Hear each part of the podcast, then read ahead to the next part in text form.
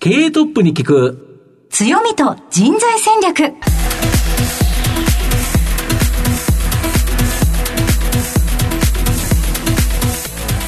明けましておめでとうございます。毎度相場の福の神こと藤本でございます。明けましておめでとうございます。アシスタントの飯村美希です。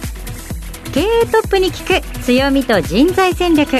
この番組は相場の福の神こと財産ネット企業調査部長の藤本信之さんが注目企業の経営トップや人材戦略を担うキーパーソンをゲストにお迎えしてお送りします。企業を作るのはそこで働く人ということなんですがゲストには毎回事業戦略上独特の強みとですねその強みを生かすための人材戦略じっくりとお伺いしていきます。さあ新年最初のこの番組、はい、今日は一体どのようなお話が伺えるのでしょうか？そうですね。やはりどうしてもですね男性社長が過半なんですけど、はい、新年一発目はですね女性の方、うん、女性社長をお招きしたいなというふうに思いますはい皆様最後までお楽しみください。この後早速タップのご登場です。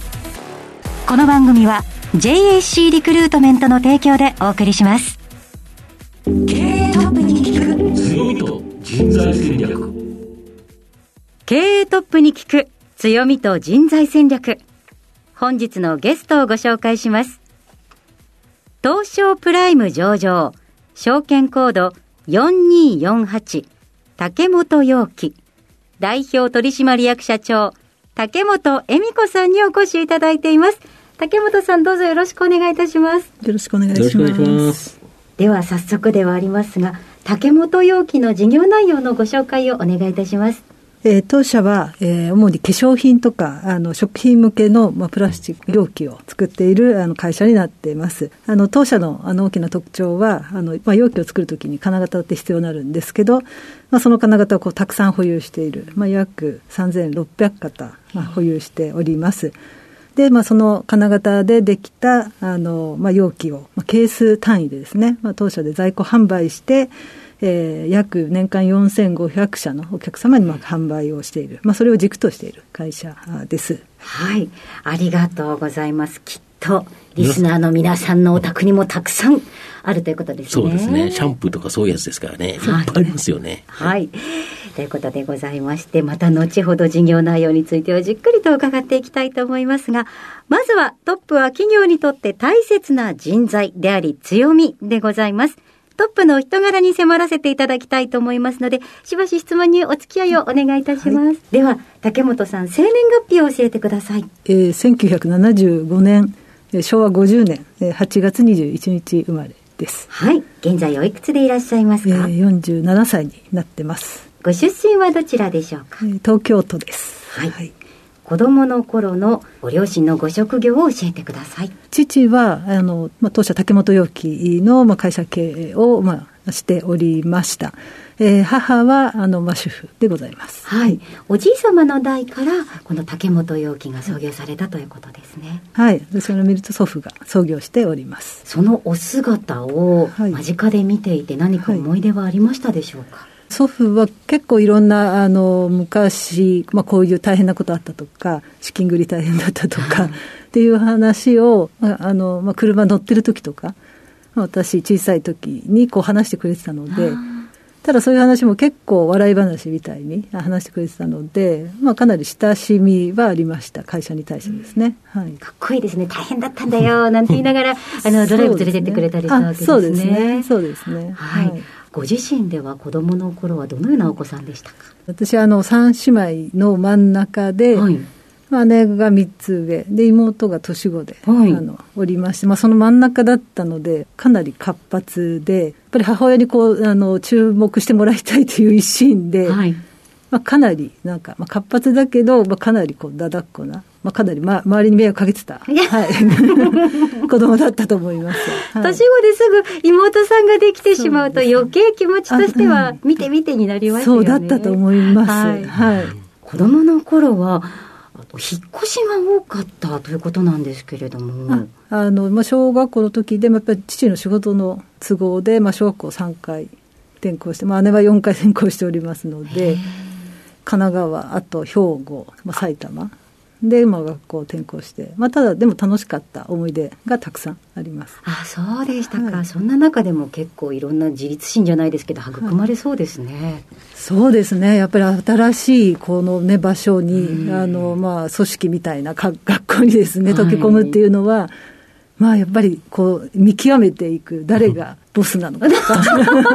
やっぱりその見極めというのが、はいはいかなりあの重要、はい、うん、だったと思いますね。はい。まあ、その訓練ができたみたいで。すよね。そうですね。はい、子供の頃勉強は何がお好きでしたか？子供の頃、まあ、数学と、まあ、あと子供なのか、まあ、中学高校は英語がまあ好きでした、それは何か影響があったんでしょうか？英語はあの父のこの仕事とかであの、まあ、イギリスの方に会う機会が、まあ、こうたまたまあって、はい、でそういう時にこう自分でこう学んで英語とかを話すのが、まあ、結構好きで。通じるといいますか、はい、はい、異国の人と、まあ、違う言語でこうなんかコミュニケーション取れるっていうのが、まあ、結構楽しくて、はい。まあ、そんな動機で英語は好きでした。竹本さん中央大学にご進学されているんですけれども、はい、選ばれた理由は何だったのでしょうか、まあ、大学はあの、まあ、国際企業関係法学科っていうところを選んだんですが、はい、まあ、その理由ってあの海外っていうのにすごく興味、はい、あって、であとあの、まあ、企業のこの経済活動に伴って、うん、まあ、国際的にこう展開していく時の、まあ、課題とか法律とか、まあ、それをこう総合的に学べるっていう意味で、まあ、この学科がいいなと思ってその学科に憧れて入りました、結構じゃあずっと海外に対してこう意識があったんですね。はい、あのまあ、なぜその動機ってなぜかって分かんないんですけど、うん、うん、やっぱり、まあ、高校の時からなんか常に海外に行きたいって、まあ、日本から飛び出したいって結構思ってます。へえ、はい、そうでしたか。ご自身で活発だったとおっしゃっていたんですけれども、はい、熱中したことなどはありましたでしょうか？勉強とかもまあ好きだったんですが結構アクティブな、はい、方だったので、まあ、水泳やったりとかジョギングやったりとか、まあ、あとオフロードバイク 乗ったりとか、ウィンドサーフィンしたりとか、はい、はい、まあ、10代20歳の頃は、まあ、そんな感じで活発にはい、遊んでました。すごくスポーツマンでいらっしゃるんですね。そうですね、もう今とはもう真逆な、今はもう全然運動も何もしてないので、はい、当時はかなり活発に動いてました、はい、怖くなかったですか、オフロードバイクとか。ああのうん、まあ、やっぱり怖いもの知らずで、まあ、なんていうんですかね、まあ、怪我しても大丈夫ぐらいにしかこう思ってなくて。まあ、治るかなと。まあ、そうですね。はい。でも、やっぱり今はもうとてもとても、うん、うん、やっぱりその、うん、なんて、まあ、ある意味変な意味で経験重ねて、はい、まあ、痛い思いもして実際に。はいうんちょっと今は、はい、乗れないですね。やっぱり若くて体も柔らかくてみたいなところあったと思います。はい。当時はこう、結構勢いがあったんですね、お気持ちに。そうですね。はい。はい。まあ、母親は心配して。あ、そうですね。そうですね。お母さん絶対心配してますよね。そうですね。はい。やっぱ若い女の子がね、なんか顔傷つけたりとかっていうとちょっと困るかなっていう感じありますよね。では、社会人の最初についてお伺いしたいと思いますが、社会人のスタートはどちらだったんでしょうか？えっ、と、スタートは金融機関で、はい、社会人をスタート、はい、しています。はい、その後竹本陽家に移った経緯は何だったのでしょうか？まあ、金融機関での学びはもう非常にあの私にとって重要な学びではあったんですが、まあ、こうやっぱり働いてる中でやっぱり自分としてはこうものづくりの側にいたい、うん、まあ、どちらかというとこう会社を分析するというよりは、まあ、ものづくりする側にいたいっていうこう気持ちが、まあ、強くなって、はい、であの、まあ、竹本陽樹に入社しようと、はい、思いました。そこはやはり小さな頃からあのおじい様やお父様のお話を伺って、はい、脈々と自分の中に何か形成されてた部分もあるのでしょうか？そうですね。やっぱりこのいろんな、まあ、楽しかったことも、うん、あのやっぱり辛かったことも、まあ、ある意味あの祖父からも聞いてましたのでまあ、まあ、楽しいし大変だしやっぱりでもなんかそこのところに私もこう関わっていきたいっていうのが、まあ、手伝いたいみたいな気持ちがあったんだと思います、はい、そしてなんと社長は29歳で社長になられたということなんですけれども。その時のお気持ちをお聞かせいただけますでしょうか？あのもうやっぱり若さってなんていうんですかね怖いものがないというか、うんだからなんかその時の気持ちってなんか全然不安とかじゃなくてはい。もうなんか前前向きな感じで、はい。まあ、みんながいれば、まあ、なんとかなるぐらいな、はい。はい、気持ちでスタートしました。はい、その時皆さんの前できっとご挨拶とかあのお気持ちとかお伝えする場面があったかと思うんですけれども、はい、どのようなことをお話しされましたか？私ができることはもう本当に、もう経験も、ね、なくて、うん、あのもちろんなんか社長としてこう何かけなんていうんですか何か実績あってこうやって選ばれたわけではもうないってこうはっきり、はい。まあ、ある意味、まあ、たあのなんていうんですかね。父がまあ社長で、うん、まあ、そんななんなんとなく世代交代みたいなあの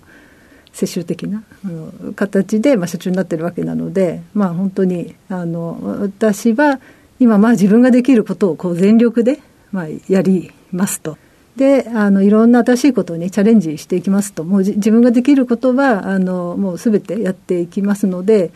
まあ、どちらかというと本当どうぞ皆さんよろしくお願いしますみたいな、はい、感じでなんか挨拶したのを覚えてます。はい、ありがとうございます。さて現在の方までたどり着いてまいりました。えー、皆さんには竹本さんの人となりどのように伝わりましたでしょうか。この後は組織の強みと人材戦略に迫ります。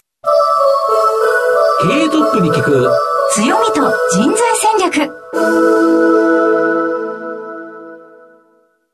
今日のゲストは、東証プライム上場、証券コード4248、竹本陽樹、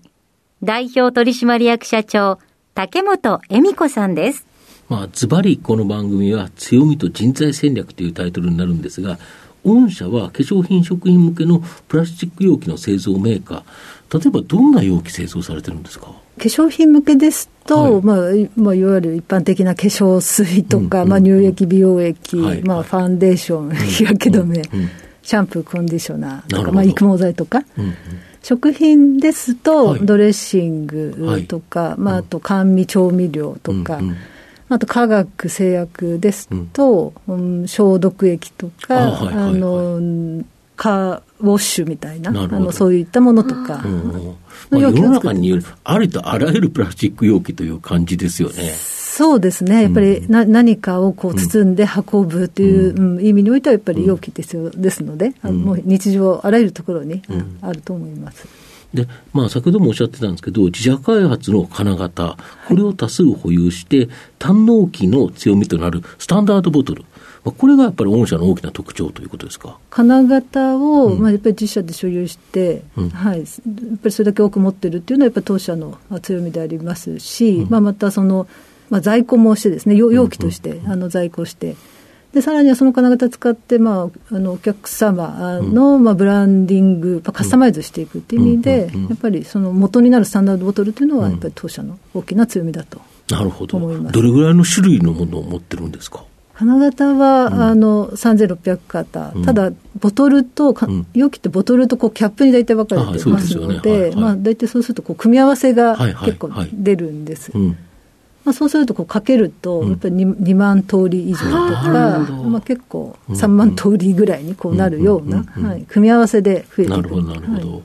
で、えっ、ー、と、通常の場合っていうか、はい、他の会社さんは、逆に言えば、その、それ用に作って、金型を作って、えー、作ってるような企業、これが多いんですかね。あのー、そっちの方があれですよね、あの金型の製作費は自分で持たなくていいし、まあ、工賃だけもらえるという形になるわけですよね。そうですね、容器名から見ると、うん、そうですね、金型の、まあ、うんあの費用というのは、まあ、あの容器メーカーが負担することもないし、うん、まあ、ただ、なんていうんですかね、まあ、その金型というのは貸与されて、うん、でそのお客様だけに使用して、まあ、その仕事があったらお返しすると、はい、形にこういうのが多いと、そうですね、ただこれだと時間がかかりますよね。そうですね、やっぱり開発するのに、やっぱ半年とかかかって、はい。で今だと、例えばこんな容器が流行り始めてるとか、はい、なんかやっぱり時代の流れに合わせて変わってきてるんですよね。こうリサイクルされるようにっていう視点とか、あとやっぱり石油由来じゃなくて植物由来のプラスチック使用するとか、まあ、だいぶ変わってきて。なるほど、時代の流れに合わせて、そういうのもいっぱい、で御社の場合は、そのデザイン性もいいんですよね。あやっぱり容器ってこう、見た目も重要です、まあ、特に化粧品だと、あの、中身の乳液のとか化粧水の中身って見えるわけじゃないんで、どちらかというと容器っていうところになんか注目集まっちゃいますよね。そこの使用される方が一番最初に触れますし、毎日毎日触れるものですので、まあ、やっぱりそのイメージっていうのは重要ですし、うん、まあ、使い勝手もかなり重要になってきます、うん、やっぱり高級感であるとか、使い勝手、使い勝手やっぱり重要ですよね。まあ、車もそうだと思うんですけど、あのね、例えばそうですね、ドアを閉めた時の音っていうのがやっぱり高い車と、正直、なんか雰囲気が違いますよね。ドア閉まってることは一緒なんですけど、ね、まあ、そうですね、キャップも一緒で、やっぱりそのキャップの閉まる音と、はい、はいなんていうんですかね、その挙動っていうのは、はい、あの食感っていうのが、感覚ですよね、手の。そうですね、はい、なりますね。なんか気持ちいいやつありますよね。あり、あると思います。あの、でもやっぱアンケート取ると、あの、やっぱりこう男性と女性で変わったりとか、これがいいっていうのは、どこにこう表情を合わせるかっていうのは結構難しいです。確かにそうですよ、男性と女性、力もあの あれが違うから、はい、女性だと、やっぱりあんまりすごい力で開けなきゃいけないのは、ちょっと大変だったりとか、いろいろありますよね、大きさも違いますよね、はい、手の大きさ違いますからね。はい、なるほど。ただ、直近はですね、やはり中国、御社の場合、製造は日本と中国とインド、3か国ですか？はい、今、あの3か国、はい、となってます、日本で6か所、中国がそうですね、製造2か所、インドが今1工場。なるほど。で、やはり中国の新型コロナ、うん、まあ、今、なんか、いきなりなんか、アフターコロナみたいになって、ウィズコロナになりましょうとかっていう、なんか新型コロナ政策がいきなりなんか変わっちゃって、ちょっと大変なことになってるみたいですけど、この中国の製造販売が新型コロナで影響を受けて、また資源高、はい、まあ、電気代高騰とかで、やはりちょっと売上利益厳しかったっていう感じですか？まあそうですね、まあ、あと円安でもやっぱりこう、石油樹脂って海外から輸入しているので、まあ、やっぱりぜ全般的に値上がったっていう感じですね、はい、ただ、今後というところを考えると、まあ、中国もゼロコロナ政策、どうも終わっちゃったみたいですし、なんか大きく今後、期待できそうだという感じですか？そうですね、やっぱりまあ中国は、まあ、一旦はちょっと混乱するかもしれないんですけど、まあ、やっぱり回復していくんじゃないかなと、まあ、期待を寄せております、うん、そうすると、やはり回復すれば、結構期待できますよね。また、日本の化粧品って、中国の方に人気ありますもんね。そうですね、やっぱりちょっと、うん。まあ、去年、まあ、ちょっと中国は異常だったかなとは。うん思います、その厳しいコロナ政策っていう意味ではですね、はい。まあ、あと、やっぱり日本のもちろん化粧品って中国でも人気ありますので、まあ、あと、われわれの中国って、あの現地のお客様の、まあ、現地の化粧品会社様にも、あの販売要求してますので、まあ、そちらもこう回復してくるかなって思います。あと、インドっていうのも、やっぱり今後大きく成長するマーケットだと思うんですけど、はい、やっぱここも大きな期待できますでしょうか？やっぱりあのこう順調に伸びていってますし、うん。うん、まあ、インドってやっぱり、ね、人口も中国をこう、うね、より上回るっていうね、いくようななっていきますし、であとインドって結構化粧品の市場大きくて、はい、女性だけじゃなくて。若い人多いですもんね。まあ、若い人も多いですし、うんうん、まあ、男性化粧品も結構ありまして。まあなんか、インド映画を見ると、なんかあの人たち若干化粧してそうな感じがしますよね。確かにそうですね。そうですよね。男性でもなんかしてるような、あの、感じの、あれがありますよね。そうすると、やっぱりそこのボトルっていうか、容器。まあ、これがやっぱり売れる可能性があるっていう感じですか。はいはいあと整髪料とかも結構男性確かに。そうですね。髪が固まってるんだ。そうだあと匂い関係っていうんですかね。香りですかね。そうですよね、はい、そうするとやっぱりそういうものの入れ物っていうか容器。やっぱこれがっていうことですか？そうですね。でかなりゴージャスに。金そうですよね。よね大好きですよね。はい、容器をそういう要望があるんですか？はい。あの、ホットスタンプでとか、なるほど。ラグジュアリーな感じ。男性化粧品も。男性化粧品でやっぱゴージャスな、なんか、ちょっと派手ないい感じのっていう、はい、日本人だとちょっとというような。なかなか日本では見かけない。なるほど。デザインですね。へえ。で、今、竹本容器では何人ぐらい働いてるんですか？9月末現在で1000、まあ、日本、海外、うん、で、あとあの正社員あの、パート契約の方も全部含めると1212名となります、うん、主な事業ごとの人員構成、大体何人が何やってるんですか？そうですね、あの主な当社って結構あの、まあ、プラスチックの製造という意味では、なんかあんまりこう事業ごとってあんまりないんですが、まあ、例えば日本ですと、あのまあ、666名おりまして、まあ、そのうち、まあ、400名は生産。あ工場に工場側という大体分かれております。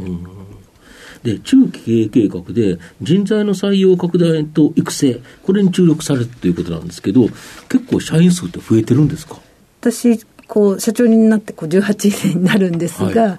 まあ、こう18年振り返ってみると、まあ、毎年5%ぐらいこう増えて、はい、い。る、まあ、形ですので、まあ、約2倍にこうなって、まあ、毎年毎年、まあ、新卒採用もこう含めて、定期的にまあ採用は残していると、まあ、形になっております。やっぱりこの新しく入ってもらった人材が活躍していって、竹本容器を大きくしてくれると。いう感じですか？そうですね、やっぱりこう思うんですが、後輩ができると、先輩ってこう成長しますよね。よね。いつまでも一番下っ端だって、正直、辛いですよね。やっぱりそれってこう、すごく重要なんじゃないかなって。継続的にということですね。そうですね。だからやっぱりどんな時も大変でも、やっぱりこう、新卒、中途採用含めて、まあ、新しい人を迎え入れるっていうのは、まあ、重要かなと思います。今後、一番御社が成長するポイントっていうのは、一つは日本っていうのもあるんでしょうけど、やっぱり海外、ここにやっぱり大きな期待がかかるという感じですか？まあ、やっぱりまずは中国の次はやっぱりインド。インドうんまあ、そしてあの、まあ、中期計画では、うん、あの欧米についても、はいはい、やっぱりもうすでにマーケットもちろん大きいですし、うん、大きなマーケットありそうですよね、はい。まあ、もちろんあの大きな、まあ、容器プレイヤーって、まあ、もちろんたくさんありますので、海外にも、そうですね。ただ今やっぱりあの環境対応で、まあ、これ欧米においても同じこと言われてますので、まあ、ちょうど変わり時ですので、やっぱりわれわれ環境対応容器ってこう30年前からこう積極的に、比較的開発してきた方ですので。まあ、あの今あの、欧米に向けても、まあ、チャンスなんじゃないかなと思って、まあ、そちらも力入れたいなと例えば環境に優しい容器って、どんな容器になるんですか？あの素材からまあいくと、はい、まあ、例えば植、まあ、石油由来じゃなくて、まあ、あの植物からできているとか。まあ、あとリサイクル、あの市場で回収されたものをこう洗浄して、はい。まあ、ペレットに渡してとか、まあ、そういったところ、まあ、あとはやっぱり樹脂量を減らして軽量化。軽量化。まあ、必要な機能はまあ付加して、まあ、軽量化していくとか、まあ、あと繰り返し使う付け替え詰め替え、まあ、そんなところが、はい。まあ、トータル的にこう CO2 削減につながっていく、まあ、環境に優しいということかなと思います。そういうところがやっぱり大きく伸びそうだっていう感じですか？そうですね、まあ、やっぱり世界的にもうそのようなこう流れに入っているとも感じてますね。なるほど。で御社に入った人がやっぱり成長したいというふうに思われてると思うんですけど、はい、例えば研修制度であるとか何かその特徴的なものがございますでしょうまあ、特にあの生産現場においては、うん、まあ、毎年、うん、あの新しい方もたくさん入ってますので、まあ、今ですとやっぱりスキルマップを、まあ、きちんとこう策定して、はい、まあ、そのあの習得内容ごとに、あのまあ、学んで、まあ、テストしたり、あの理解度テストしたり。であの、まあ、ちょっと苦手なところはやっぱり繰り返し、うん、もちろんあのオン・ザ・ジョブも含めてこうやっていく、うん、まあ、そんなところが、まあ、結構きめ細かくですねあの現場に関しては運用されております。なるほど。あとあの社長が竹本容器に、まあ、入ってきていただける新しい人材、まあ、こういう人たちに、こういう質が欲しいとか、はい、こういう方が来てほしいな、竹本容器にはこんな人に来てほしいなっていう、望む人物像みたいなのが 人物像、うん。やはり当社の仕事って、うん、まあ、結構一人のこうスーパーマンでこうなんか成し得るようなちょっと仕事じゃなくて、そうですよね、はい、まあ、やっぱりこうみんなで協力、まあ、営業も、チームでっていう、はい、あの品質保証も購買も、まあ、生産も、あとまあ開発も含めてですね。だからこう、やっぱりみんなとこう、なんか仕事をやっていくのに、こう、喜びを感じる方、協力し合う。要はコミュニケーション能力の高い方っていうか、ね、まあ、そうそうですね。一匹狼的じゃなくて。じゃなくてっていう、まあ、方がこうやっぱり多いって感じはしますね。なるほど。はい、あと、この番組ですね、まあ、お昼に放送しているっていうこともありですね、えー、ランチをお聞かせいただいているんですけど、社長、ランチ何食べることが多いんですか？私結構あの、なんていうんですかね、お腹いっぱい食べるのがあんまり好きじゃなくて、なので、あの本当一重、はいまあ、本当おしお汁に、うん、まあ、なんかお魚とかたくさん入っている、まあ、そういう味噌汁に、ライスみたいな、もう本当そうそんなシンプルな、はい、お昼が多いです。なるほど。はい。では藤本さん最後の質問をお願いいたします。あのリスナーの方にですね何か一冊本書籍をですねお勧めしていただきたいと思うんですけど、はい、なんか愛読書などございますでしょうか？愛読書というよりは、うん、えっとまあ、私はその本を読んで、まあ、すごく、はい、あの助かったなとか、まあ、よかったなと思った、うん、あのまあ、今でもあの本屋さんに行くとあの販売されてますけど、あの、はい、楠木健さんのストーリーとしての競争戦略っていう、まあ、本を。はい、なんかあの私10年前ぐらいにこう読んだ時に、うんうんうん、まあ、やっぱりこうなんですかね、まあ、会社をこうどう経営していくのか、うん、ビジネス書ですよね。あまあ、そうですね、ビジネス書ですね。うん、はい。なんかすごく、まあ、自分でこうストーリーを、まあ、その本を見ながら書いてみて、まあ、すごく勉強になったという意味では、まあ、もし会社経営とかね、こう出す方にはいいんじゃないかなと、はい、思いました。ありがとうございます。改めまして、本日のゲストは、東証プライム上場、竹本陽樹、代表取締役社長、竹本恵美子さんでした。竹本さんありがとうございました。はい、ありがとうございました。経営トップに聞く強みと人材戦略東証プライム上場 JAC リクルートメントは世界11カ国に展開するグローバルな人材紹介会社です。スペシャリストや管理職の人材紹介を通じて長年にわたり多くの企業の成長に貢献した実績を持ちます。当社では役員、CFO、CIO、本部長、社外取締役などの経営幹部層の人材紹介に特化した専門部署 JAC エグゼクティブを構え、企業の経営課題解決を支援しています。経験豊富なコンサルタントが経営課題をヒアリングし、課題解決に導く人材をご紹介いたします。企業の経営改革を担う人材など、経営幹部の採用なら、東証プライム上場、証券コード2124 JAC リクルートメントにお任せください。お送りしてきました経営トップに聞く強みと人材戦略。そろそろお別れのお時間です。今日のゲストは竹本陽樹代表取締役社長竹本恵美子さんでした。いやいろいろなお話伺いましたけれどもあの化粧品の良し悪しって確かに容器の使い勝手だったり手に取った時のこの高級感ってとっても大事ですよね、やっぱりあの感覚だけでなんか値段がついてるような気もしますけどね、あ使ってる時のあの満足感も違いますし、うんうんで、ね、あの竹本陽樹さんのあのホームページ私拝見したんですけれども、はい、すごくおしゃれなんですよ。そうですよね。綺麗に、うん、あの製品紹介がされていて、でその話をあの社長とちょろっとお話しさせていただいたら、工業製品に見えないように、そういったホームページにも気を配っているなんていうふうにお話しされておりました。そうですね。あともう一つやっぱり竹本恵美子社長、うん、笑う子って書くんですよね。お名前素敵ですよね。なんかやっぱり親御さんのそのイメージというかその名前に込められたやっぱり笑顔が素敵な社長でしたね。はい。えということで皆様いかがだったでしょうか？ぜひラジオ日経のウェブサイトのチェックもお願いいたします。ここまでのお相手は相場の福中身財産ネット企業調査部長の藤本信之と飯村美希でお送りしました。次回のこの時間まで。ほなまたお昼やで。経営トップに聞く強みと人材戦略。この番組は JAC リクルートメントの提供でお送りしました。